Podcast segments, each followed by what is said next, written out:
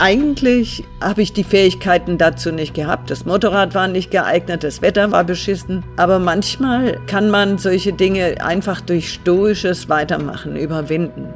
Da muss man gar nicht besonders stark und wagemutig und technisch versiert sein oder ein toller Kerl sein, sondern einfach nicht aufgeben. Grenzgänger und leidenschaftliche Weltenwanderer nehmen uns mit auf ihre Streifzüge und bieten Einblicke in ferne Orte und faszinierende Kulturen. Mit offenen Augen ins Abenteuer. Das ist der Weltwach-Podcast mit Erik Lorenz.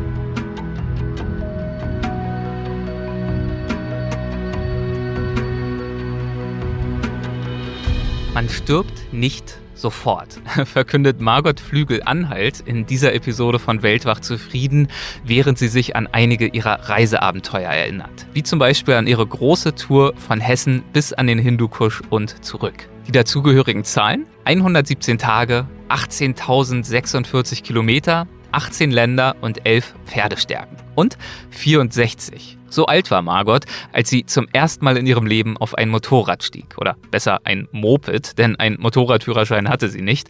Und damit um die halbe Welt fuhr. Durch Polen, die Ukraine, Russland, Kasachstan, Kirgistan bis zum Pamirgebirge und dann über den Iran und die Türkei zurück in die Heimat. Die Reise zeigt, dass Abenteuerlust keine Altersgrenze kennt und dass es sich auch sowieso lohnt, Grenzen zu überwinden. Das wird auch nicht nur in diesem Gespräch deutlich, sondern auch im Buch Das und im Film Der über die Reise erschien. Beide tragen den Titel Über Grenzen. Lohnenswert ist ebenfalls ein weiteres Buch von Margot. Über das unterhalten wir uns vielleicht in einer zukünftigen Folge mal. Es heißt Einfach abgefahren. Und darin erzählt die Diplom- und Sozialpädagogin und Theaterpädagogin, wie sie mit einem 24 Jahre alten Benz 15 Länder durchquerte. Aber jetzt geht es erst einmal um ihre Motorradreise und mit dem entsprechenden Gespräch beginnen wir genau jetzt. Viel Spaß dabei. Hallo Margot, herzlich willkommen bei Weltwach. Es freut mich sehr, dass du dabei bist. Hallo, ich bin froh, dass es geklappt hat und grüße dich. Ja, ich würde gern starten mit einem Telefonat ein Telefonat, das du in deinem Buch über Grenzen beschreibst. Und äh, bei diesem Telefonat hast du bei der Bundeswehr angerufen und äh, genauer gesagt bei der Abteilung Tragtierwesen. Ich wusste ehrlich gesagt gar nicht, dass es die gibt. Äh, und am Apparat war der Oberbefehlshaber aller diensthabenden und pensionierten Militärmulis Deutschlands. Äh, kannst ja gleich mal erzählen, wie viele es davon überhaupt gibt. Ich kann mir nicht vorstellen, dass die so zahlreich sind und was deren Funktion ist. Aber die wichtigste Frage vorab, was hat dich denn dazu äh, bewogen, dort anzurufen? Ich habe für eine Idee, die ich, äh, die sich in meinem Kopf äh, erkoren hat, äh, ein Muli gebraucht, eine Mischung aus Pferd und Esel. Das sind sehr belastbare Tiere. Und zwar wollte ich mit diesem Muli durch Russland wandern. Mhm. Das ist, äh, dass ich mir nicht irgendwo anders eins besorgt habe, habe, lag daran, dass ich ja gearbeitet habe und mich jetzt um die Ausbildung eines Mulis zum Tragetier nicht hab kümmern können. Die muss man auch immer äh, zu zweit halten und ich wollte jetzt gerade nicht zwei. Und ich hatte gehofft, dass ein Muli von der Bundeswehr in Bad Reichenhall, die dort mit den Mulis in den Bergen arbeiten, äh, wenn es dann in Rente geht, so wie ich, mhm. ähm, noch geeignet wäre, um mit mir durch Russland zu wandern. Also sozusagen äh, zwei Rentner auf großer Tour, das war die Vorstellung. genau, okay.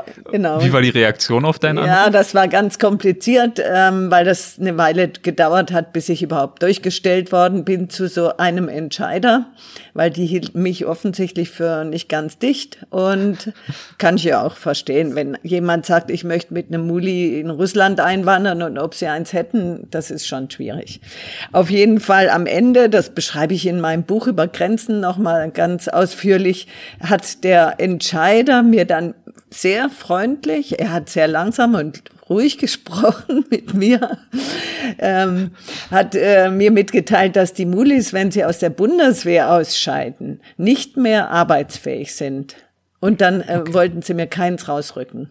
Okay, also mit dem Muli sah es dementsprechend schlecht aus, äh, aber offensichtlich hat das ja dann nicht äh, das Aus für deine Reisepläne bedeutet. Ganz genau. Ich habe dann mit meinem jüngeren Sohn, der Motorradfahrer ist, überlegt, wie ich äh, so eine Reise organisieren könnte. Und dem fiel dann ein, dass ich so einen alten Lappen habe. Das ist ein grauer Führerschein aus frühen Vorzeiten, wo der es mir erlaubt hat, noch mit einer 125er zu fahren. Ohne also so ein ganz ein, kleines Motorrad. Genau, mit 11 PS, ohne mhm. einen extra Führerschein zu machen. Und dann hat er das Motorrad gekauft, das stand dann da und dann habe ich mich entschieden, das mit diesem Motorrad zu machen. Wow. Nach, äh, nach Russland oder war das dann immer noch der gleiche Plan? Das war noch der gleiche Plan, aber ich äh, habe dann nach vielen Recherchen und Vorbereitungen festgestellt, dass es noch was Spannenderes gibt, als geradeaus durch Sibirien zu reisen äh, und bin auf den Pamir Highway gestoßen, den schon einige Fernreisende auch mit Motorrad äh, bewältigt haben. Und dann habe ich mich entschieden, das nehme ich in Angriff bis zur Grenze nach China und dann unten obenrum durch Russland, Kasachstan und dann untenrum durch den Iran wieder zurück. So war dann der Plan am Ende. Was äh, hat dich am Pamir Highway äh, gereizt, als du darauf gestoßen bist? Also es gibt da Bilder natürlich von den Fernreisenden, die da schon unterwegs sind und die Beschreibung von denen, da gibt es einen Punkt, wenn man auf dieser Piste unterwegs ist, sieht man an einer Weg kehre, kehre den, äh, den Hindukusch in Afghanistan mit 8000er, mit knapp 8000ern. Und das war so, dass ich äh, das dann unbedingt sehen wollte auch. Und dazu muss man da irgendwie hinkommen. Und äh, es gibt keine andere Möglichkeit, ähm, mit äh, als Tourist ähm, diese Strecke zu machen, als irgendwie alleine unterwegs zu sein mit eigenem Verkehrsmittel.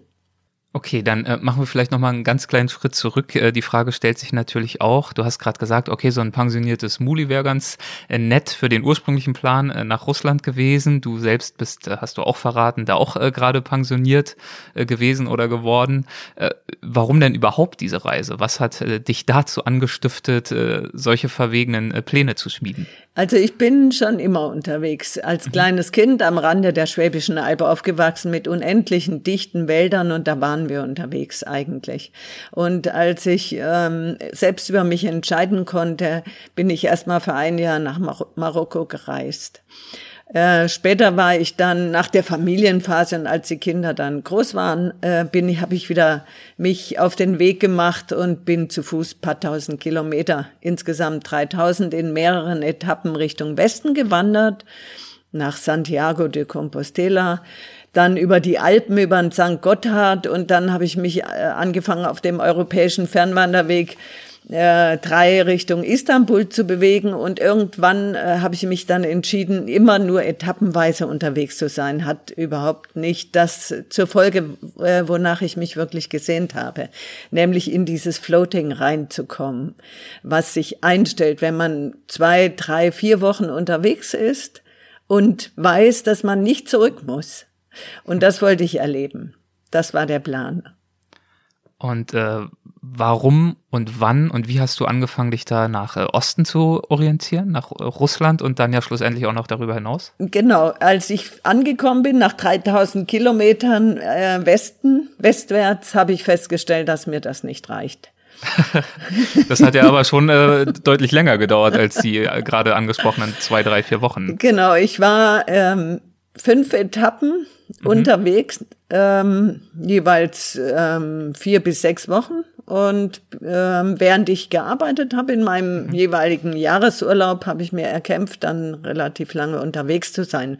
Und gerade dort habe ich eben festgestellt, immer dann, wenn sich der Körper an die Belastung gewöhnt hat, täglich 20 bis 30 Kilometer zu gehen oder mehr, äh, gerade dann muss man wieder nach Hause und sich wieder ins Büro setzen und da völlig abschlafen vom PC. Und das wollte ich unbedingt ähm, äh, vermeiden und hab, bin dann in Altersteilzeit gegangen, um früher äh, rauszukommen aus der Behörde und die Freiheit zu haben, lange unterwegs zu sein also die äh, Freiheit im Alter gesucht. Und äh, bevor wir darauf gleich genauer eingehen, ähm, aber vielleicht nochmal zu deiner Kindheit. Du hast ja gerade schon angesprochen, dass du eigentlich schon ja sehr früh viel unterwegs gewesen bist. Du hast dich immer wieder auf Entdeckungstouren begeben, bist immer wieder aufgebrochen äh, und in deinem Buch schreibst du auch in der Tat immer wieder mal vom Aufbrechen. Also davon, ja, das, was du kennst und besitzt und hast und für gewöhnlich tust, hinter dir zurückzulassen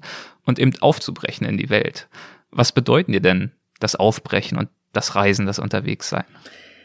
Das ist der Augenblick, wo ich alles loslasse, was ich habe und wer ich bin, vor allem. Das heißt, ähm, die Rollen und Funktionen, die ich in meinem normalen Leben äh, innehabe, kann ich in dem, in der Sekunde, wo ich aufbreche, komplett verlassen, weil die Menschen unterwegs mich ja nicht kennen. Das heißt, ich kann jemand, ich kann mich völlig neu erfinden. Zwar nicht als eine spezielle andere, sondern jeden Augenblick neu erfinden. Je nachdem, welche Situation äh, sich mir bietet, ähm, kann ich ganz neu und anders mit einer anderen Sprache, mit einem anderen Verhalten darauf reagieren. Und die Möglichkeit, so viele verschiedene Personen auszuprobieren und mich jedes Mal neu zu erfinden, die sind natürlich äußerst faszinierend. Machst du das ganz bewusst, dass du hin und wieder auch mal versuchst, ähm, ja, in die ein oder andere Rolle reinzuschlüpfen, die du dir vorher schon so überlegst? Ich überlege mir eigentlich gar nichts, aber ich mhm. bin ja im normalen Leben eher introvertiert und lebe sehr zurückgezogen, äh, gehe also nicht ständig in irgendeinen Club oder auf Partys sondern eher in Wald. Und wenn ich unterwegs bin, öffne ich mich im Prinzip sofort den Situationen, den Menschen, weil ich ja alleine unterwegs bin meistens und da muss ich natürlich selbst sprechen, selbst nach dem Weg fragen, selbst nach Wasser fragen und ähm, die Antworten verstehen und so weiter und so fort. Und die Menschen fragen mich, wenn ich zu zweit wäre mit einem Mann zum Beispiel, würden in den meisten Ländern die Menschen den Mann fragen. Das ist äh, so eine Erfahrung, die ich gemacht habe. Das heißt, ähm, ich setze mich der Situation aus, dass ich tatsächlich direkt persönlich agieren muss und direkt persönlich angesprochen werde. Und das äh, zeigt sich dann, dass es mir großen Spaß macht, auch mich mit Menschen zu unterhalten, die völlig andere Sprachen sprechen und andere Religionen haben, andere Kulturen und deren äh, Verhaltensweisen und Denken auch wahrzunehmen und kennenzulernen. Siehst du in diesem sich bzw. dich neu erfinden, siehst du da auch eine Verbindung zum Theater? Da hast du dich ja auch viel engagiert. Du bist ja Theaterpädagogin. Ja, genau, da machen wir das auch. Das heißt, ähm, äh, auf der Bühne sind, schlüpfen wir ständig in neue Rollen und müssen die ja glaubwürdig rüberbringen fürs Publikum. Und äh, das ist äh, wahrscheinlich auch deswegen äh, bin ich dieser Sache nachgegangen und habe mich da qualifiziert, um das auszuprobieren, wer ich alles sein kann. Weil mhm. man kann ja viel mehr sein als die eine Person, in deren Haut man reingeboren worden ist. Und trotzdem beschreibst du, was heißt trotzdem, es ist ja kein Widerspruch wirklich, du beschreibst dein Haus als, als Basislager. Und ich habe auch so das Gefühl, dass du dich eigentlich ganz gut etabliert hast in deinem Dorf. Du pflegst dort einige Katzen, hast einen schönen Garten, fühlst dich offenbar ja wohl. Äh, Fällt es dir jemals schwer, trotzdem aufzubrechen? Oder ist es völlig klar, dass das jeweils nur so eine, so eine Ruhephase sein kann und soll zwischen diesen Trips, die du unternimmst? Also tatsächlich ist es vor allem äh, wenn ich ins Unwägbare aufbreche, wie bei dieser Motorradreise nach Zentralasien in den Nächten, vor allem in den Tagen und Nächten ähm, kurz vor der Reise eine unfassbare Belastung und ein großer Stress für mich. Denn natürlich ist mir klar, dass ganz viele Dinge sich ereignen könnten, die mir nicht gut tun könnten. Irgendwelche Raubüberfälle, Unfälle, Krankheiten und so weiter. Und wenn ich dann alle Felsbrocken und alle äh, Unfälle und alle ähm, Raubüberfälle über mich hab ergehen lassen und am Ende trotzdem noch aufbrechen will, dann bin ich auch stark genug, ähm, äh, diese Situation zu facen und ähm, auszuhalten. Wie wichtig ist dir denn dieser, dieser Abenteuerfaktor? Also ich suche es nicht absichtlich, aber in dem Moment, wo ich äh, das Haus verlasse, fängt das meistens schon an von selbst, weil es eben keine ähm, All-Inclusive Busreisen oder ähm, organisierten Reisen sind, sondern ich habe mich gut vorbereitet. Zwei Jahre lang habe ich an der Reiseroute gearbeitet, an der Organisation der Visa und so weiter und so fort. Habe äh, mich mit Technik ein bisschen beschäftigt vom Motorrad und, und äh, wie ich unterwegs äh, mich mit dem Internet verbinden kann, welche, welche Internetmöglichkeiten überhaupt in den anderen Ländern sind, welche Sprache, welche äh, Währung und so weiter. Trotzdem lässt sich im Grunde überhaupt nichts vorbereiten. Äh, man muss sich also eigentlich komplett öffnen und auch sehr klar und wachsam sein, um, um die richtigen Entscheidungen zu treffen. Das heißt, ich äh, trinke bei diesen, ich trinke normalerweise mal ein Glas Wein abends, aber bei solchen Reisen trinke ich nicht und nehme überhaupt keine Drogen, damit mein Kopf klar ist und ich auch wirklich die volle Kompetenz entwickeln kann, um ähm, in Gefahrensituationen zum Beispiel richtig zu reagieren. Aber jetzt auf so eine ausgedehnte Reise sich äh, partout nicht mal irgendwie abends nach einem richtig anstrengenden Tag auf dem Motorrad so ein Glas Wein zu gönnen, das klingt ja schon so ein bisschen, also ich will nicht sagen, dass man ohne Wein nicht glücklich sein kann, aber es klingt ja schon so ein bisschen, als wärst du dann immer wachsam und musst aufpassen und es gibt so eine kleine innere Anspannung. Ist das so? Tatsächlich ist es überhaupt nicht so. Ähm, mhm. ich, äh, ich kenne äh, völlig den Unterschied zwischen betrunken sein und nüchtern sein. Mhm. Das heißt, ähm, es gibt eine unfassbare Entspannung und Klarheit und Ruhe, wenn man völlig nüchtern ist und sich der, dem Leben hingibt. Ähm, da entsteht ein Floating, das mit Alkohol oder Drogen nicht erreicht werden kann. Okay, also es ist keine angstgetriebene Entscheidung, sondern einfach die proaktive Entscheidung äh, für dich, das, das Bestmögliche aus der Reise ziehen zu wollen. Ganz genau. Und das ja. geht natürlich äh, mit wachem Bewusstsein äh, sehr viel besser, als wenn ich ständig äh, mit irgendwelchen äh, Substanzen rumhadern muss, die mein Wahrnehmen beeinträchtigen. Mhm. Du hast gerade schon äh, anklingen lassen, dass du dich gut vorbereitet hast. Äh, welches Know-how hast du dir denn im Vorfeld angeeignet in Bezug auf Motorräder, beziehungsweise ganz konkret dein Motorrad? Weil äh, sehr umfangreich war dein Wissen ja anscheinend nicht so, wie du es vorhin schon mal angedeutet hast. Also ich habe das Handbuch gelesen. Ich wusste, wo im Handbuch die Sachen stehen, die eventuell äh, passieren können, also zum Beispiel Ketten, Kette nachspannen oder Ölwechsel und Licht, äh, Glühbirnen auswechseln und so weiter. Ich wusste, dass ich keinen Schlauch wechseln kann, weil ich nicht die beiden Hebeinstrumente äh, dabei hatte, die waren zu lang und zu schwer, um den Reifen von den Felgen zu kriegen. Ich wusste aber auch, dass ähm, sowas in jeder, in jedem kleinen Ort irgendwer kann.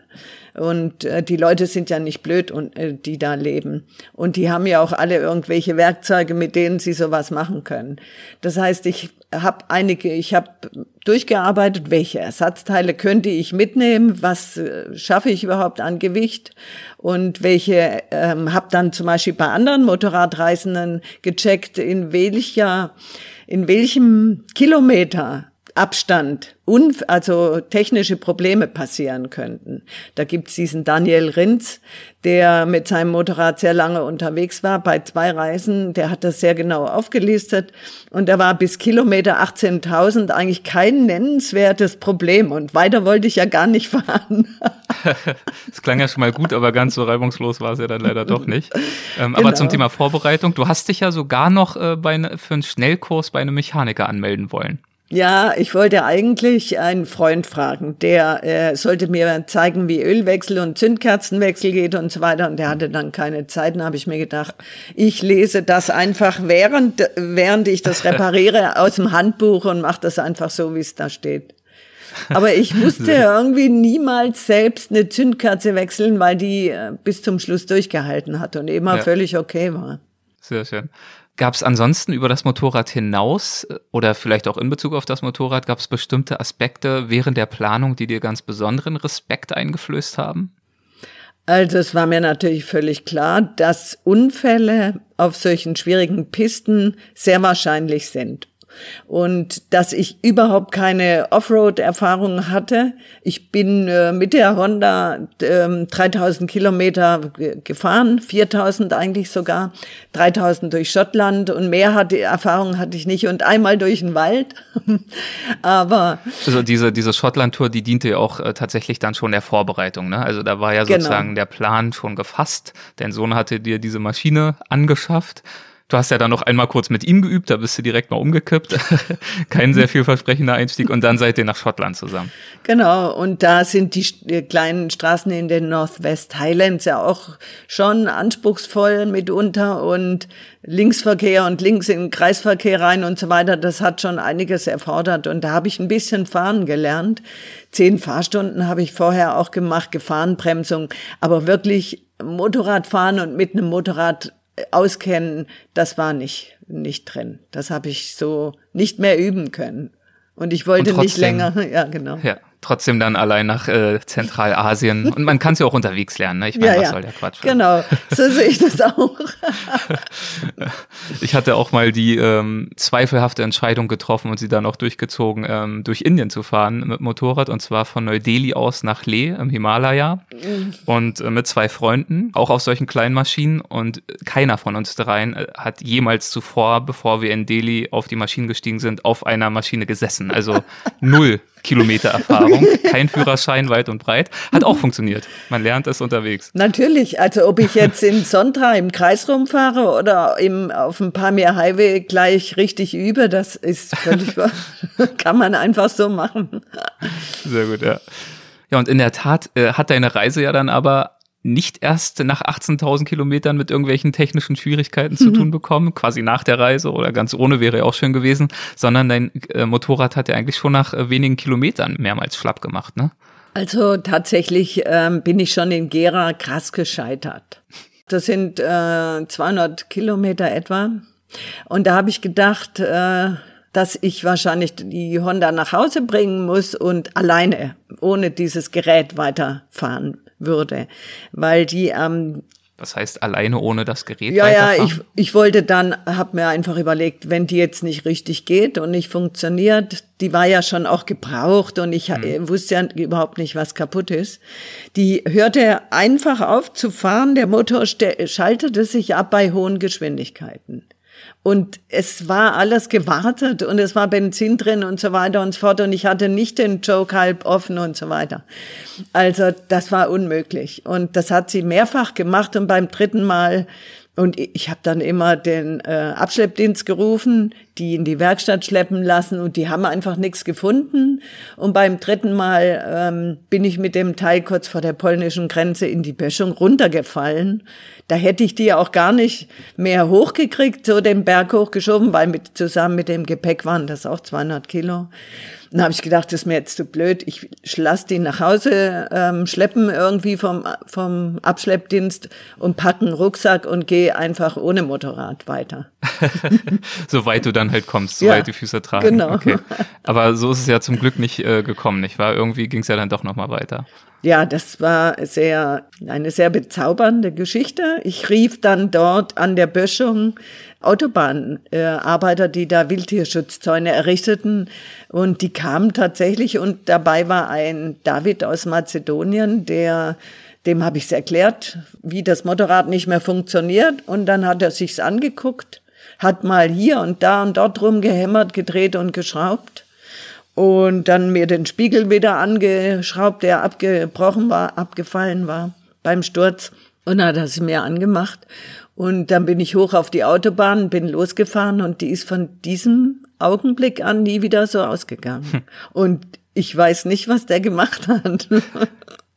Magie, aber es muss ja, es muss ja ein tolles Gefühl gewesen sein, dann äh, endlich dieser Maschine tatsächlich vertrauen zu können. Ja, das war dann so, dass wir uns gedacht haben, die kleine Honda hatte den Eindruck, dass ich noch gar nicht so weit war und dass ich einfach diese Zwangspause auch gebraucht habe, um zu wissen, aha, jetzt bin ich unterwegs und jetzt geht's los mit all dem, was, was es bedeutet, im Unwegbaren unterwegs zu sein. Ja, und was es bedeutet, das äh, sind natürlich ganz viele Höhepunkte, auf die wir zu sprechen kommen wollen, aber auch der eine oder andere kleine Rückschlag, zum Beispiel in Kirgistan bei Sarato. Ähm, da bist du dann auch nochmal äh, gestürzt, zum Glück nicht äh, wahnsinnig schwer, äh, trotzdem unschön. Was mich aber daran begeistert hat, ist, wie du mit diesem Sturz und mit dem technischen Problem dann umgegangen bist. Ich bin äh, ins, äh, auf dieser Strecke nicht gestürzt. Ich hatte, ich hatte Magen-Darm. Das heißt, ich habe mir im Baikonur, das ist in Kasachstan, Gemüse gekauft auf dem Markt und das mit Leitungswasser gewaschen. Das sollte Dann man aber überhaupt nicht machen. Okay, das ist natürlich auch ein Unfall. Ich hatte mir irgendwo vermerkt, dass du, dass dir da ein Bremshebel abgebrochen ist, aber vielleicht so, bringe ich das auch durcheinander. Ach so, ja, jetzt. oh Gott, ja. An der Wolga. Genau, ja, ja stimmt, genau. Äh, mir ist da, also man sieht das im Film nicht richtig. Ich hatte da die äh, Helmkamera an und die ganze blöde Miste gefilmt. auch noch. Äh, das heißt, ähm, mir ist da eine Frau ins Motorrad gesprungen, rückwärts, hm. die die Straße überqueren wollte. Und ich habe da gebremst und bin dann, äh, weil das Vorderrad blockiert hat, umgekippt. Ich war schon relativ langsam, aber trotzdem ist der Bremshebel abgebrochen. Und dann dachte ich, oh mein Gott, äh, jetzt ist alles aus, weil ich ja. wusste nicht genau, wie das jetzt geht mit dem Bremshebel, aber ich hatte ja Ersatz dabei. Und mein, meine Söhne, wir haben so einen Family-Chat, wo wir reinschreiben, wenn was ist, gefragt. Und die meinten, guck mal bei YouTube. Und dann habe ich mir kurz den Film angeguckt und dann war der Bremshebel dran. und von dem Augenblick an wusste ich, es gab noch mehrere Bremshebel, die ich austauschen musste. Und ich wusste aber, wie, wie das geht. Das ist nämlich einfach nicht schwer. Man kann Klasse. da mit, dem, mit meinem Bordwerkzeug und dem neuen Bremshebel arbeiten. Ja, also gut beholfen, finde ich gut. ähm, ja, und dann hast du ja gerade schon erwähnt, du hast ja. das Ganze auch gefilmt, dieses, dieses Umkippen, denn ihr habt ja einen Film auch produziert zu dieser Reise, äh, zusammen mit Paul und Johannes, die beiden Filmer, und die hast du dann in Sarütasch, wird das so gesprochen? Ja. Die hast du dann dort getroffen, genau. nicht wahr? Ähm, du warst ja jetzt schon mitten im Flow der Reise mhm. und sie sind dann dazugestoßen plötzlich. Wie, mhm. wie sind die beiden denn dann so in den Reisefluss reingekommen? Ja, gar nicht. Wir sind nämlich dann am nächsten Tag, ähm, ich hatte für sie einen Fahrer organisiert mit Truck äh, und mit denen, dem ist, sind die beiden dann gleich am nächsten Tag äh, im Prinzip von 500 Metern auf 4500 Metern aufgestiegen und das ist denen nicht gut bekommen. Ähm, die hatten starke Kopfschmerzen und Kreislaufstörungen und alles, was so dazugehört. Aber glücklicherweise hatte keiner von uns eine echte Höhenkrankheit. Ähm, das hätte nämlich übel enden können dort auf viereinhalbtausend Metern, weil man auch nicht einfach schnell am nächsten, äh, innerhalb von wenigen Stunden runterkommt von ja. dieser Hochebene. Das ist ja alles immer auf dreieinhalb bis viereinhalbtausend Metern. Hm. Und da waren wir dann ganz oben auf 4655 Metern und in der Nacht äh, sind, ist der Paul und der Johannes, sind die ganz schön abgekackt. Und am Abend waren da aber andere äh, Touristinnen, die polnische Schmerztabletten hatten. Und die mhm. haben sie dem Johannes gegeben, der hat darauf bestanden, dass die ihm da was abgeben. Und die polnischen Tabletten, das habe ich auch am eigenen Leib später erfahren können, die sind wie die polnischen Böller eben wirklich gut und die da kann man, genau sie wirken und man kann dann die deutschen Sachen einfach weglegen. Okay. War das davor oder danach in Murkab, wo ihr dann noch bei der Familie des Fahrers gewohnt habt, ein bisschen, dem Fahrer Scham? Ja, genau. Ähm. Die, in Murkab haben wir am Tag danach übernachtet bei da, der Familie. Danach, okay. Kannst genau. du uns gedanklich mal an an diesen Ort, in dieses Haus mitnehmen und uns äh, die Lebensumstände dort vorstellen? Ja, unfassbar. Krass. Also das ist alles, sind ja alles diese kleinen Betonhütten. Das ist jetzt Tadschikistan, genau. Einstöckig, ebenerdig, ohne Keller oder Dach, äh, Boden. Ähm, kommt, betritt man die, die Küche als erstes mit einer Feuerstelle und zieht möglichst die Schuhe aus, weil die ja da ihre äh, Wohnteppiche auf dem Boden haben. Und dann gibt's noch ein zweites und gegebenenfalls ein drittes Zimmer, in dem geschlafen wird. Und zwar auf dicken, gepolsterten, bunten Decken. Und auch im zweiten Zimmer war eine Feuerstelle. Es gibt natürlich einen Fernseher, aber es gibt zum Beispiel keinen Strom, sondern die erzeugen ihr Licht oder den Strom fürs Handy mit einem Generator tagsüber. Und wir Unbedarften haben also abends wie zu Hause auch das Handy zum Aufladen in die Steckdose gesteckt.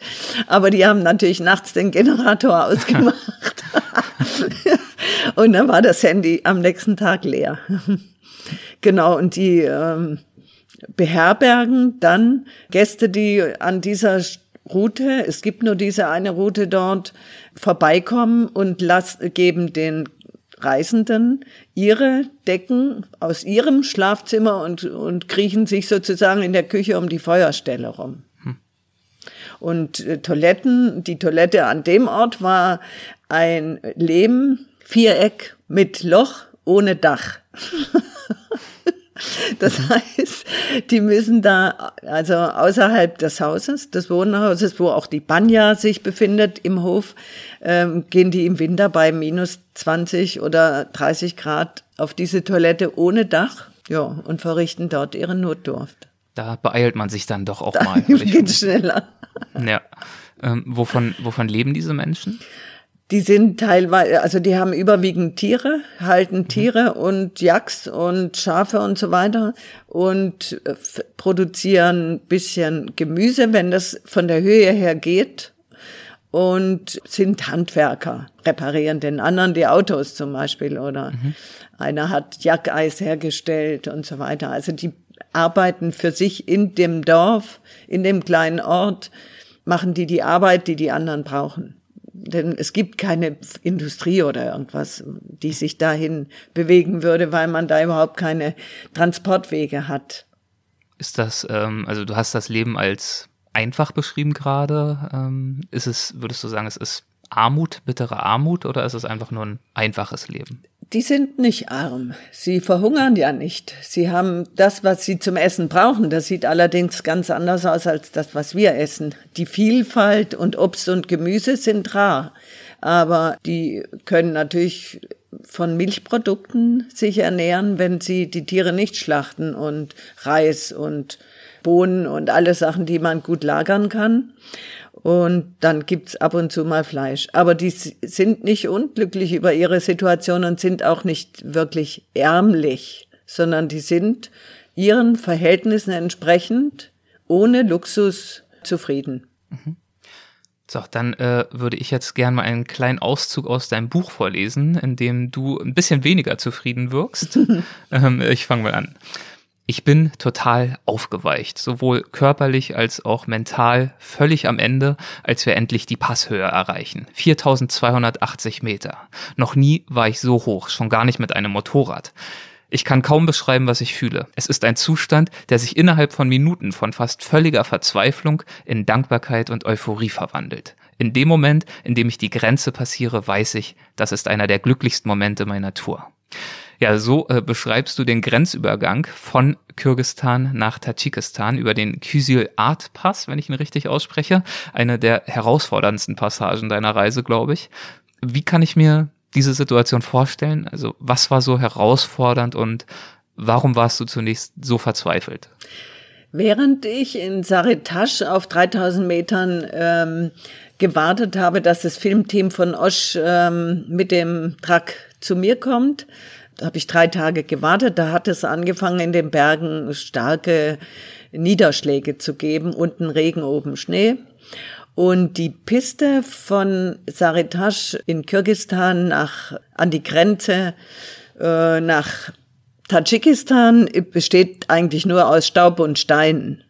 Das ist die Hauptstraße dort. Und normalerweise wäre die im Juli trocken gewesen und ich hätte die irgendwie schon bewältigen können. Aber als wir dann losgefahren sind, war das eine reine Schlammpiste.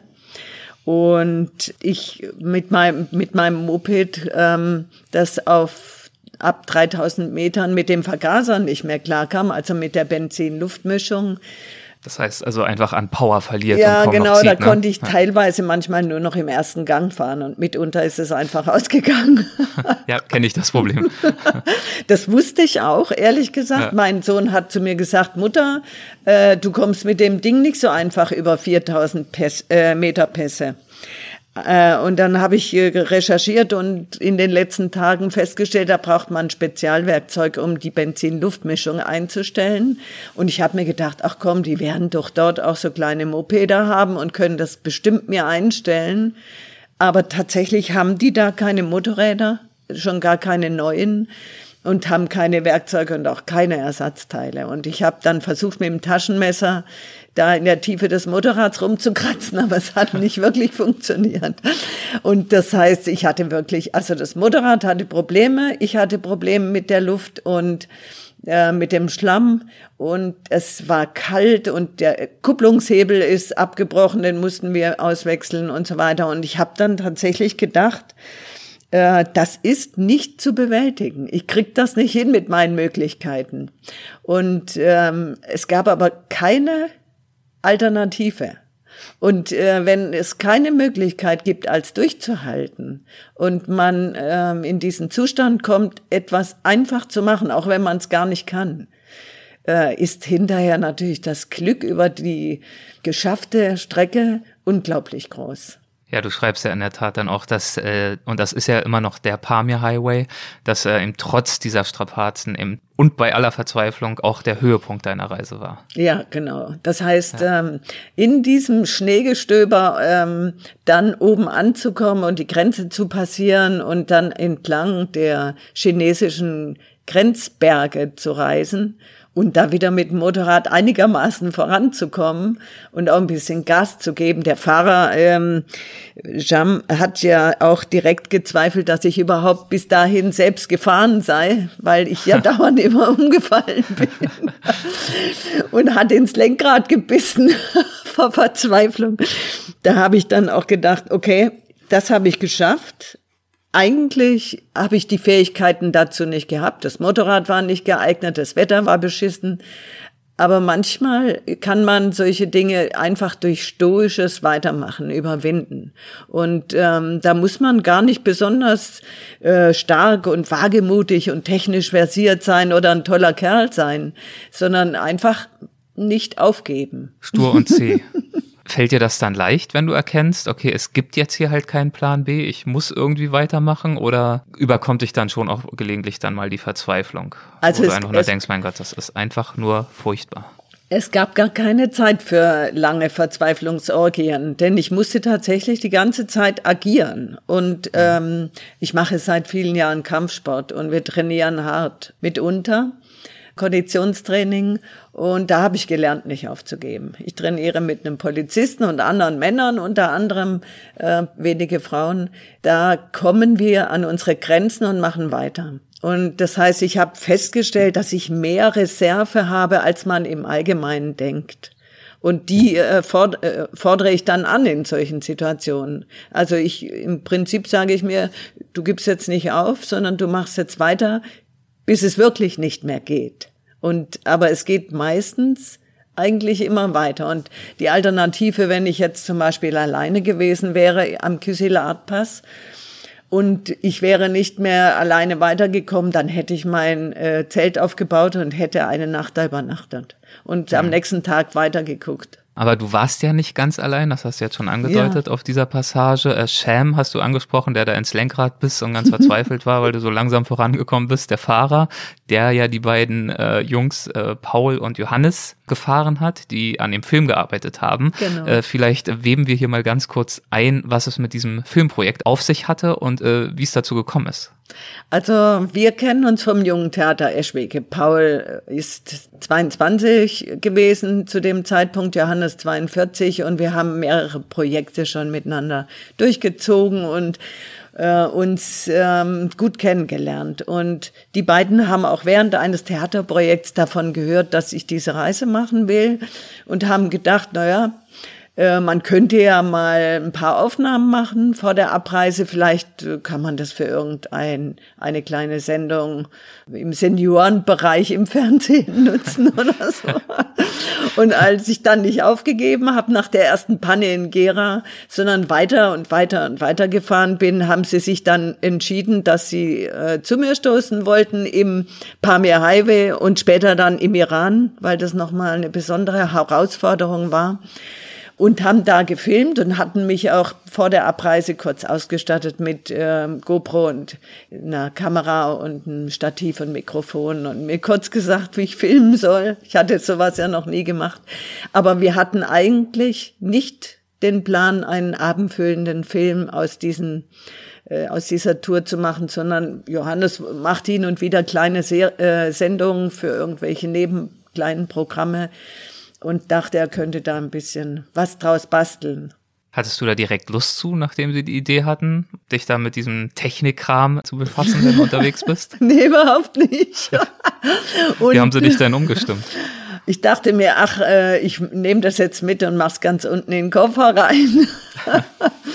und habe dann schon ein bisschen widerwillig ab und zu mal gefilmt und es sind zum Beispiel Vorbeifahrten zu filmen ist das Blödes, was man sich vorstellen kann. Man fährt irgendwo hin, baut die Kamera auf, fährt zurück, fährt dran vorbei, fährt wieder zurück, um die Kamera einzu. Das sieht dann nachher im Film so unheimlich cool aus, aber es ist nervig ohne Ende auf so einer Passstraße zu wenden und nicht zu wissen, ob vielleicht äh, jemand diese Kamera, während ich da versuche vorbeizufahren, gleich einpackt und mitnimmt. Also Stress hoch zehn und ich habe das auch nicht oft gemacht. Ähm, aber einige Male hat's geklappt und die, diese Szenen sind unter anderem auch im Film drin. Und als sie dann kam, in Saretash dazu kam, waren sie natürlich genau bei dieser schwierigen Schlammpassage Passage am Kysilat-Pass dabei und konnten mich da unterstützen, da hochzukommen. Und während dieser Dreharbeiten auf dem Pass, dann äh, glaube ich schon in Tadschikistan, wenn ich mich richtig erinnere, dann bist du ja äh, tatsächlich auch nochmal gestürzt. Was, was war da passiert? Also, das war im Wackern-Korridor an der afghanischen Grenze, dort, wo das Auswärtige Amt äh, auch schreibt, da solltest du gefälligst überhaupt nicht sein. Mhm. Und zwar habe ich vor einer Wasserrinne ähm, wollte ich in niedrigen Gang schalten und hab, äh, kam nicht schnell genug runter von der Geschwindigkeit und bin auf so einer Schotterpiste, habe ich dann mit dem Vorderrad stark gebremst falsch, Anfängerfehler, sagt mein Sohn dazu. Und das Aufbauende Worte. Ja. und, und das hat dann blockiert und ich flog in hohem Bogen in die Steine. Und das wäre alles okay gewesen, weil ich eine gute Protektorenausstattung habe und auch ähm, Helm und alles okay war. Aber das blöde Motorrad flog mir hinterher und krachte mit einer Eisenkante auf meinen rechten Knöchel, in, und zwar mittig und der war dann fast gespalten, kann man sagen, blutete wie verrückt nach innen und ist angeschwollen. Und nachdem ich dann äh, den Stiefel ausgezogen habe, um zu sehen, was da überhaupt los war, äh, da habe ich äh, schwoll das an wie so ein Kürbis und ich habe den Stiefel gar nicht mehr angekriegt. Hast du in diesem Moment befürchtet, die Reise sei vorbei? Ja, ich wusste ja nicht, was mit. Ich habe sowas ja. noch nie gesehen. Ich dachte, ja. äh, mein Fuß ist nicht mehr funktionsfähig. dann saß ich da und, und habe einfach nichts gemacht im Schatten. Und das ganze Filmteam und Jam, der Fahrer, standen um mich rum und wussten auch nicht, was sie tun sollten. und dann plötzlich hörten wir ein Motorengeräusch und dann kamen aus der anderen Richtung zwei Motorradfahrer auf dem Pamir Highway des Weges. Und einer, das war ein junger, junger Mann mit seinem Vater.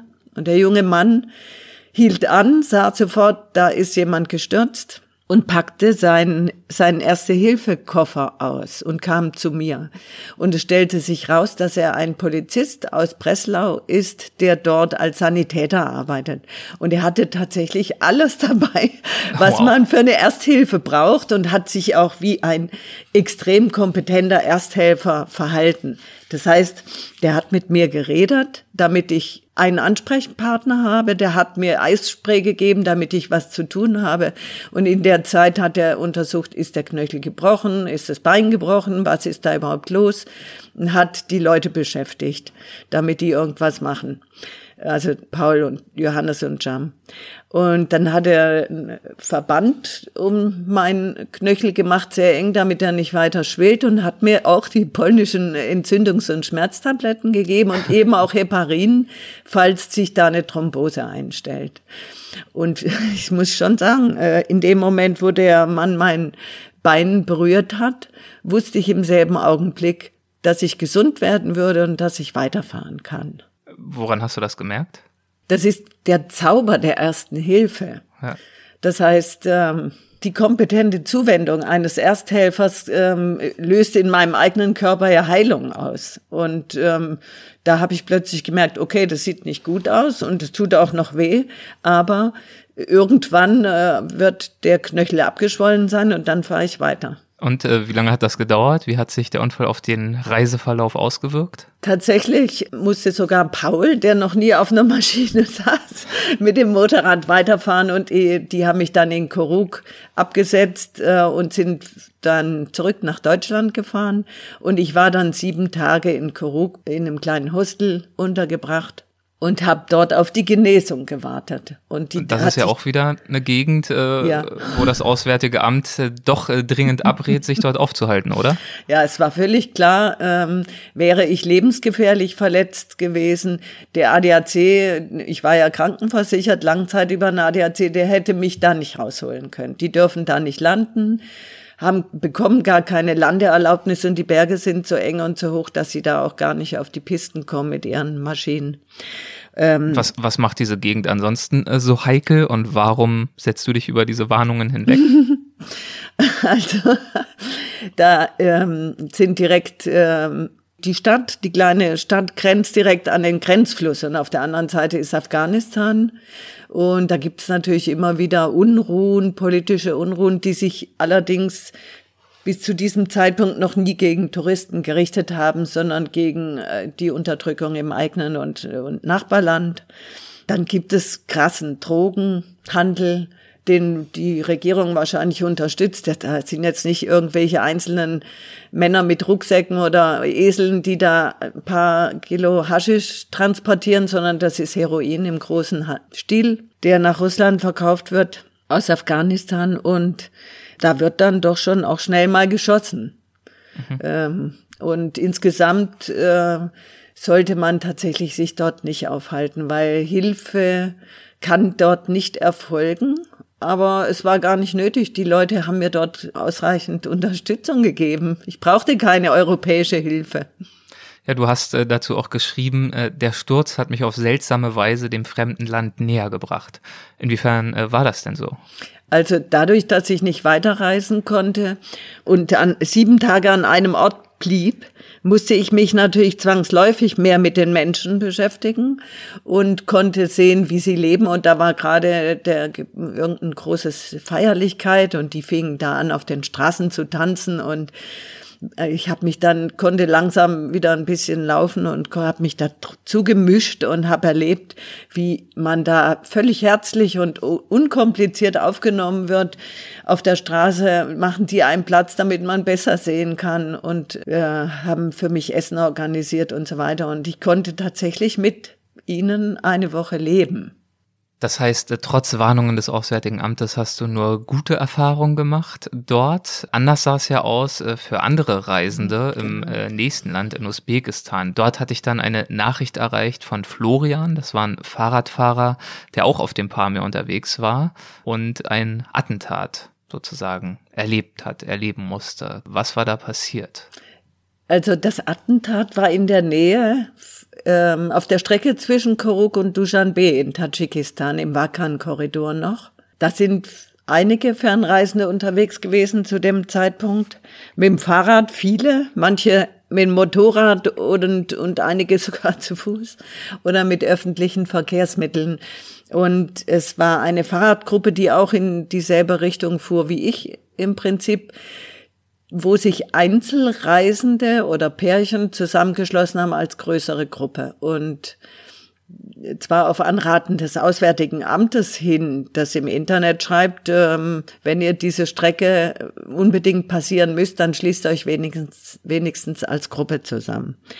Und diese Gruppe wurde attackiert von Attentätern aus dem Wakan-Korridor, die äh, von den äh, sieben Menschen vier getötet haben. Äh, mit ihren Autos, also ohne Waffen, sind die einfach ähm, losgezogen und haben sich wahrscheinlich entschlossen, irgendjemanden umzubringen, um vielleicht dann äh, in ihrem muslimischen Himmel besser dazustehen. Was auch immer man ihnen da erzählt hat, was sie tun sollen. Das hat mich, das, ich war vor wenige Tage vorher auf dieser selben Straße unterwegs und es gibt ja nur diese eine Piste. Ich wusste, unter welchen Umständen die Menschen dort leben und uns sehen, die wir da touristisch durchkommen, mit unseren teuren Geräten im Vergleich zu dem, was sie selbst haben. Und habe häufig gesehen am Straßenrand junge Männer, die sehr abweisend und böse geguckt haben, im Gegensatz zu den Kindern und Frauen zum Beispiel oder alten Männern, die uns zugewunken haben. Und da hatte ich auch tatsächlich kein besonders gutes Gefühl. Hat diese Nachricht von diesem Attentat für dich dann was verändert? Also tatsächlich haben wir alle, die dort zu dem Zeitpunkt waren, äh, im Chat uns in verschiedenen Chats uns ausgetauscht und überlegt, ob man jetzt die Reise abbrechen muss. Einige wenige sind dann auch nach Hause gefahren und die anderen haben sich tatsächlich Mut gemacht und haben sich gesagt, wenn jetzt ein Attentat war, dann ist jetzt nicht gleich wieder hier ein Attentat, weil ja der, die ganze Polizei äh, sich jetzt auf diese Gegend konzentriert hat. Da war das relativ sicher offensichtlich. Und Florian und andere sind dann weitergereist, aber natürlich mit großer Sorge auch. Wie denkst du grundsätzlich darüber, wenn sozusagen die Sicherheitslage prekär wird, wenn es äh, schlechte Nachrichten äh, gibt? Wie denkst du darüber nach, wann du abbrichst, wann du umkehrst, wann du eine Entscheidung über den Haufen wirfst, wann du sozusagen dich den äh, ja, bedenklichen, unklaren, undurchschaubaren Situationen unterwegs sozusagen fügst und wann du an deinem Vorhaben festhältst?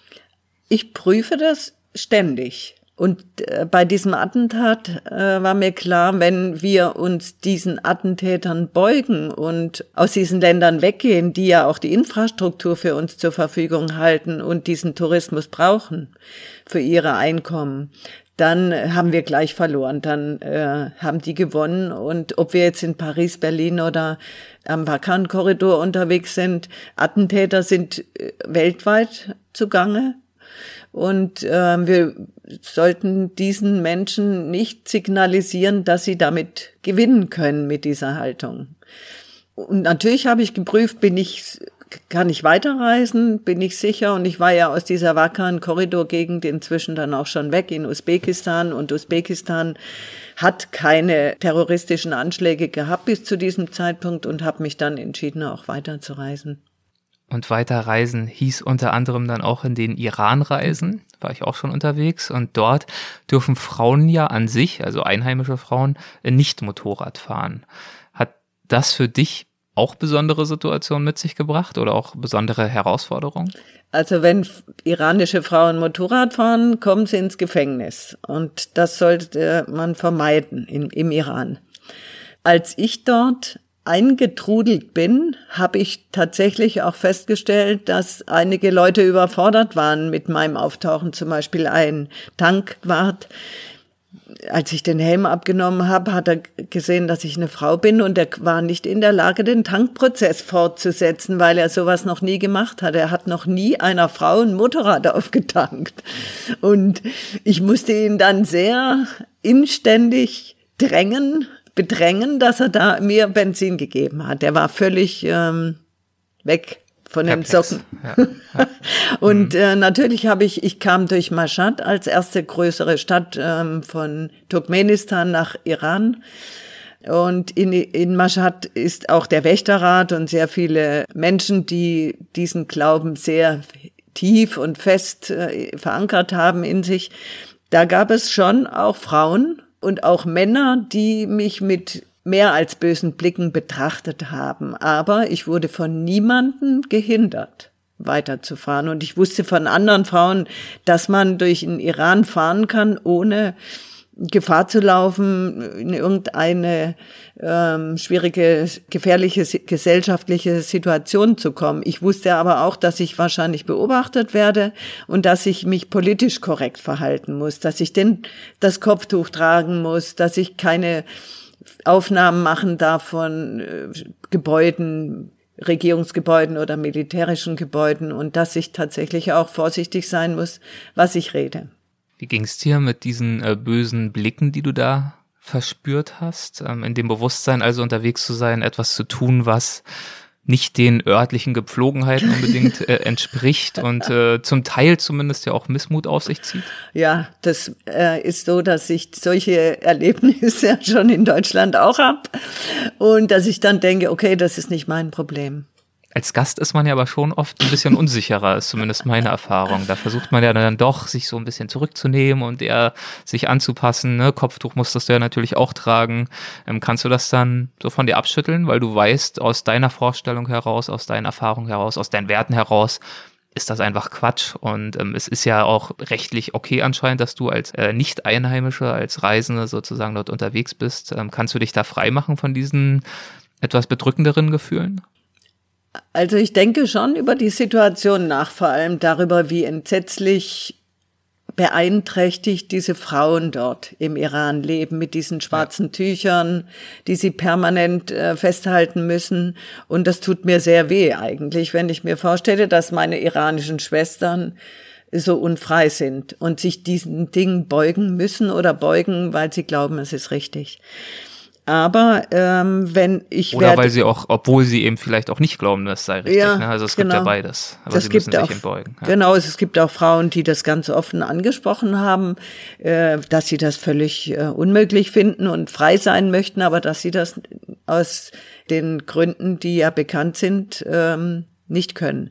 Das heißt, sie würden sofort bestraft werden und ins Gefängnis kommen ich akzeptiere, ich gehe jetzt nicht hin und agitiere diese Frauen oder, oder versuche sie zu verändern. Ich akzeptiere sie in ihrer Haltung oder in ihrer Not. Aber ich verlange auch von ihnen, wenn sie ihr Land öffnen, dass sie mich akzeptieren, weil ich mich an ihre Regeln gehalten habe. Ich habe ein Kopftuch getragen, obwohl das völlig bescheuert war in der Hitze. Ich war im August im Iran bei 40 und über 40 Grad mit Motorradkleidung und dann noch den Kopf zu bedecken. Und niemand hat mir gesagt, dass ich im Iran nicht Motorrad fahren darf. Und, und der Iran hat ja viele Geschäfte mit äh, Deutschland auch. Äh, wenn Sie Wirtschaftsbeziehungen haben wollen, wenn Sie Touristen zulassen, dann müssen Sie mich ertragen als Frau auf dem Motorrad. Das verlange ich von Ihnen. Solange du dich äh, respektvoll genau. ähm, verhältst, natürlich, ja. Und äh, diesbezüglich gab es ja auch eine ähm, ziemlich, so fand ich es, äh, eindrückliche Situation in einem Autobahnrestaurant zwischen äh, Mashhad und Teheran. Eine Familie mit einem sechsjährigen Sohn. Und äh, ich fand ganz interessant, äh, was, was der Vater da so von sich gegeben hat. ja, stimmt. Also es war wieder mal draußen extrem heiß und ich ähm, kann nicht, äh, konnte nicht in der Öffentlichkeit mich irgendwo hinsetzen, um mich oder im Schatten, um mich zu erholen. Das, da standen dann so umstanden dann sofort hilfsbereite Männer mich, um irgendwas zu helfen. Also habe ich mich in eine Autobahnraststätte geflüchtet und mich hinter einer Säule versucht zu verstecken mit meinem Essen, äh, damit ich da in Ruhe im Schatten mich kurz erholen kann. Und dann äh, sah ich schon aus den Augenwinkeln, dass ein Vater seinen sechsjährigen Sohn an der Hand nahm, aufstand und sich vor meinen Tisch aufgebaut hat. Und dann sagte er zu seinem Sohn, das ist eine Frau und die Frau fährt Motorrad. Und da war ich also Anschauungsmaterial für dieses Kind und dann habe ich gedacht, okay, wenn es so ist, ähm, dass da vielleicht eine neue Generation mit neuen Eindrücken heranwächst, dann ertrage ich das auch. Das heißt, er hat dieses äh, Statement nicht als Kritik oder als abfälliges Beispiel aufgeführt vor seinem Sohn, sondern um ihm zu zeigen, so etwas gibt es, sowas ist möglich und sowas ist auch in Ordnung. Ganz genau. Ja. Man ist als Touristin auf dem Motorrad im Iran ständig im Blickpunkt, egal was man macht. Man kommt sich echt vor wie auf einer Bühne, egal was man macht. Und wenn man stehen bleibt, ist man sofort umringt von Menschen, die einem helfen wollen, weil die Iraner sehr gastfreundlich freundlich sind. Und äh, sofort, also einmal bin ich durch Teheran gefahren und wollte kurz anhalten, um auf meinem Handy Google Maps oder Maps.me zu öffnen, um die Route zu finden zum, zur Unterkunft. Da kam ein junger Mann mit dem Motorrad angefahren, der wollte mich zwingen, ihm zu folgen in die Werkstatt, weil er dachte, ich hätte eine Panne. ähm, du hast gerade erwähnt, dass du als Frau quasi immer im Mittelpunkt der Aufmerksamkeit gestanden hast im Iran. Äh, wie war es denn grundsätzlich auf deiner Reise? Bist du anderen alleine reisenden Frauen auf Motorrädern äh, begegnet?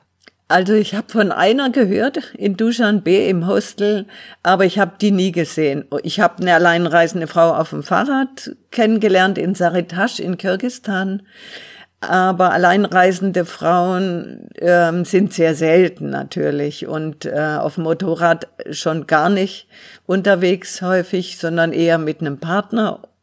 Und ähm, so habe ich eigentlich eher alleinreisende Männer getroffen. Worauf führst du das äh, zurück, dass es so wenig Frauen gibt, die sich was Ähnliches zutrauen, äh, wie du es getan hast? Also es ist, wird ja Frauen immer wieder gesagt, du musst dich schützen, du bist in, äh, du bist gefährdet, äh, du könntest vergewaltigt werden du kannst technisch nicht mit einem Motorrad umgehen, du musst dich in einen männlichen Schutz begeben und so weiter. Das wird uns erzählt. Wird ja auch äh, heute noch, äh, erlebe ich junge Frauen genauso, die trauen sich überhaupt nichts mehr zu, weniger als ich in meinen äh, jetzt 66 Jahren. Und wenn man immer gesagt kriegt, man ist schwach und braucht jemanden, der einen schützt, dann glaubt man das. Fühlst du dich mutig? Würdest du sagen, dass du mutiger bist als viele Frauen? Ich bin nicht mutiger, aber ich mache einfach. Das heißt, ähm, ich äh, bin wahrscheinlich jemand, der das genetisch in die Wiege gelegt bekommen hat, ähm, über den Berg zu gehen und neugierig zu sein und nicht zurückzugucken und zu sagen, äh, ich bleib lieber am Lagerfeuer. Das ist, hat nicht jeder. Es gibt vielleicht 20 Prozent äh, laut Statistik äh, von ja Menschen. Dieses Abenteuergehen, das ja, da vor ein paar genau. Jahren mal entdeckt wurde, ne? Irgend sowas muss es sein. Ja. Und ähm, das heißt, ich habe gar keine Möglichkeit, zu Hause zu bleiben und zu kochen und zu stricken.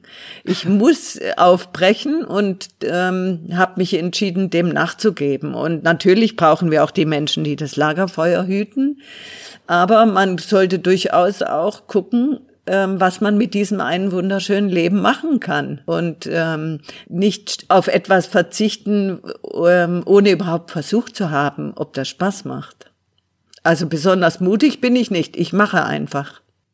Du wirst ja in den äh, Interviews, die du so gibst, vermutlich auch äh, des Öfteren auf das Thema Alter angesprochen. Nicht mhm. nur, wow, als Frau allein unterwegs, das ist ja der Wahnsinn, sondern und dann auch noch äh, in diesem Alter. Und ich habe es ja vorhin, glaube ich, auch angesprochen, mit 64 bist du, glaube ich, aufgebrochen. Äh, nervt dich das als Faktor eigentlich, dass das, dass das ähm, immer wieder ein Thema ist? Weil du, könnte ich mir jetzt vorstellen, ohne dir Worte in den Mund legen zu wollen, du du brichst ja nicht als 64-Jähriger auf, sondern du brichst auf als du, weil du es tun möchtest, weil du auch eine gewisse Reiseerfahrung hast und das dir zutraust und bist halt nun mal zufällig jetzt gerade 64. ähm, aber wie gesagt, ich möchte dir nicht zu viel in den Mund legen, deswegen die Frage, welche Rolle spielt für dich das Thema Alter? Also ich merke schon, meine 64 oder jetzt 66 Jahre mitunter, ähm, habe aber das Glück, dass ich gesund und fit bin, weil ich mich auch fit halte. Und ich kenne viele Menschen in meinem Alter, die sich wirklich überhaupt nicht mehr bewegen können ohne Rollator. Das, äh, das ist ein Glück und das nutze ich. Und tatsächlich ist es so, ich bin nicht 64, ich bin ich. Und ich habe mich als äh, Zwölfjährige genauso im Prinzip kraftvoll der Welt gegenüber gefühlt, wie ich es jetzt tue. Und will jetzt nicht ein Beispiel sein, was alte oder älter werdende Menschen in ihrem Ruhestand machen können, weil das jeder wirklich selbst entscheiden muss. Und es muss nicht jeder mit dem Motorrad den Kysilato-Pass sich hochquälen. Ähm, das ist nicht ganz so einfach, aber äh, man sollte einfach, glaube ich, überlegen, dass man dieses wunderbare Leben nutzt und nicht einfach vorm Fernseher ähm, oder im, im Supermarkt oder beim Einkaufen verschwendet. Du schreibst in deinem Buch an einer Stelle, mit dem Motorradreisen heißt auch, das Fremde über die Nase wahrzunehmen. Jedes Land hat eigene Gerüche. Ist dir ein Geruch äh, besonders nachhaltig in der Nase geblieben? ja, und zwar da, als ich von Tadschikistan und aus dem Balkan-Korridor kam nach Usbekistan. Da fing es nämlich an, nach Holzfeuer wieder zu riechen und nicht nach Jagdung. Das heißt, die Menschen äh, in den hohen Bergen haben ja kein Holz, weil da kein Holz wächst. Und die trocknen ihr, die Fladen von ihren Jacks ähm, in der Sonne und verwenden die als Holzersatz. Und das, das riecht wirklich nicht gut. Das ist ein furchtbarer, süßlicher, schrecklicher Geruch, der sich in, in allen Kleidern und im Helm ausbreitet. Und weil man ja permanent da durchfährt, äh, ist man von diesem Geruch ziemlich umhüllt. Und wenn der dann aufhört und man normales Holzfeuer riecht, dann merkt man das sofort den Unterschied. Und so war es also auch eine, eine, ja, eine Reise für das Riechorgan. Genau. Und ja. viele Erinnerungen, die damit einhergehen. Ja, irgendwann, irgendwann bist du dann natürlich äh, wieder in Richtung Deutschland äh, gereist. Wir können jetzt und wollen auch nicht alle Stationen besprechen. Dazu gibt's ja Buch und Film. Äh, du schreibst aber dann an einer Stelle, obwohl ich noch mindestens anderthalb Monate brauche bis Deutschland, spüre ich schon wieder Fernweh. Und du schreibst dann davon, dass es eben manchmal auch eine Hürde ist, wieder zurückzufahren. Wie erklärst du dir das denn? Also du hattest jetzt diese ausgiebige, ja auch ziemlich kräftezehrende Reise fast hinter dir und du fühlst dich ja eigentlich auch wohl zu Hause. Also warum ist das Ankommen, das Zurückkehren, warum ist das so schwer? Tatsächlich ist es so, ähm, dass ich ja ich bin ja noch als rechtliche Betreuerin, als Freelancer tätig für vier verschiedene Betreuungsgerichte.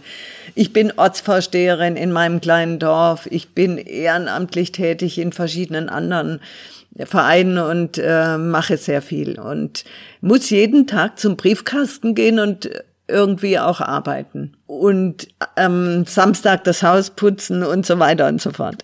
Das sind interessante Dinge und notwendige Dinge, aber das ist eine Funktion und eine Einengung meiner meiner Freiheiten, der ich nicht freudig entgegengehe, wenn ich unterwegs bin. Das heißt, wenn immer dann, wenn ich nach vorne stürme, um unterwegs zu sein, überkommt mich plötzlich dieses entsetzliche Gefühl, dass ich ja gerade auf dem Rückweg bin und dass ich irgendwann nach Hause muss.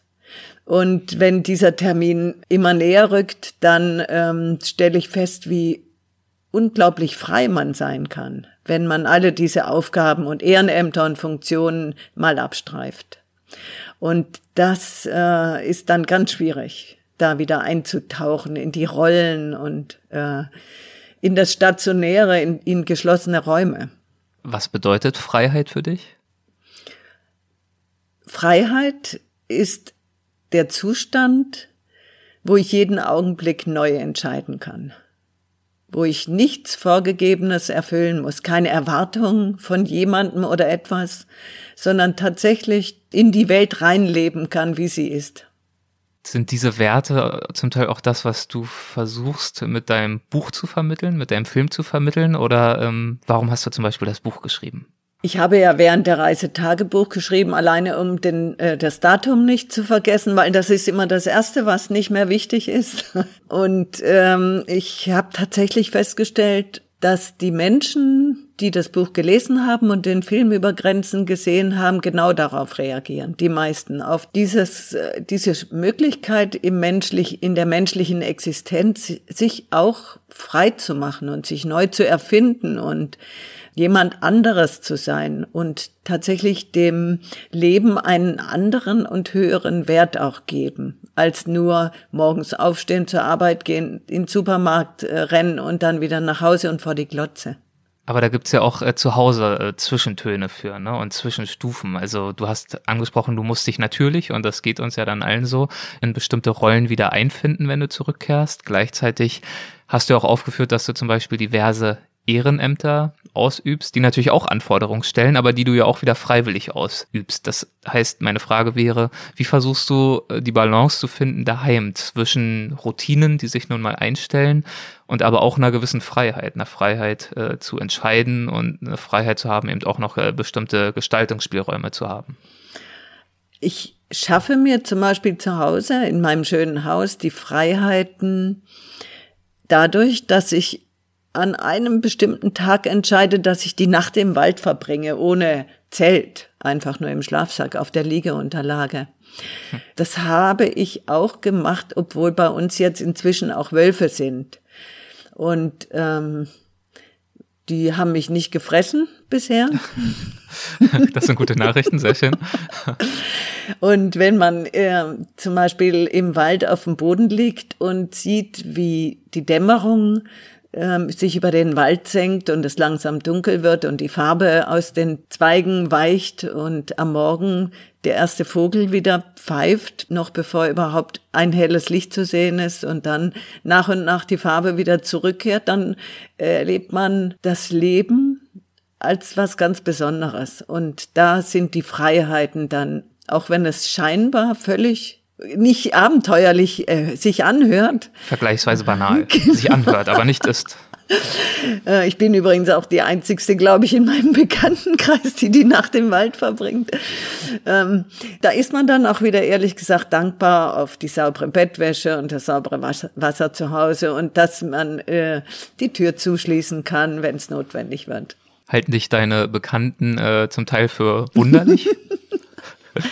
Also die kennen mich ja nicht anders. Ich war ja schon immer ein bisschen anders und ähm, ich rede ja viel über meine Reisen und bin jetzt nicht der, der verschwiegene, verschrobene Waldschrat. Und die haben auch alle Bü meine Bücher oder Vorträge besucht und den Film gesehen. Die wissen also, welche Hintergründe das sind und warum ich das mache. Und wer mich fragt, dem antworte ich auch sehr tiefgründig. Und du bist ja damit auf jeden Fall auf der Höhe der Zeit. Also selbst so eine Nacht im Wald, heute heißt es ja Mikroabenteuer, nicht wahr? ähm, ist ja auch was sehr Modernes. Äh, die Flucht ins Abenteuer vor der Haustür. Genau. Ja, und äh, es gibt ja ganz viele Waldbadetouren inzwischen. Mhm. Also ich würde den Menschen tatsächlich empfehlen, öfter mal alleine in den Wald zu gehen oder in die Berge zu gehen oder an einen See zu gehen, um sich selbst wiederzufinden. Das geht auch ohne All-Inclusive-Tour. Ich glaube, dass äh, wenn da 15 Leute so eine Tour machen, tatsächlich der Effekt nicht so ist, als wenn man das alleine macht und man stirbt. Ja, ja gut, der deutsche Wald ist auch nicht ganz ungefährlich. Da kann man auch verloren gehen. Aber man stirbt nicht sofort. Und ich finde, mit dieser frohen Botschaft äh, können wir es doch eigentlich auch belassen, oder? Das ist doch ein schöner Abschluss. Nein, ich finde, äh, das Gespräch war wirklich eine, eine schöne Reise, auch im übertragenen Sinne. Und es hat mir sehr viel Freude bereitet, Margot. Vielen, vielen Dank dafür. Vielen Dank, Erik. Man stirbt nicht sofort. Vielleicht ist das ja auch der Titel der Folge. Wir werden uns das mal überlegen. Mach's gut. Dankeschön. Gerne. Ciao. Tschüss. Vielen Dank, Margot, für das äh, erhellende und unterhaltsame Gespräch. Vielen, vielen Dank dafür. Und auch vielen Dank an Juliane, Simon, Stefan, Elke und die anderen neuen Mitglieder im Supporters Club. Ich begrüße euch herzlich in unserer Gemeinschaft und danke euch stellvertretend für alle anderen neuen Mitglieder auch für eure Unterstützung, die wir sehr zu schätzen wissen. Vielen, vielen Dank dafür und bis zur nächsten Folge, die es natürlich zuverlässig wie immer kommenden Samstag gibt, beziehungsweise für den Supporters Club am Freitag. Bis dahin macht's gut, euer Erik.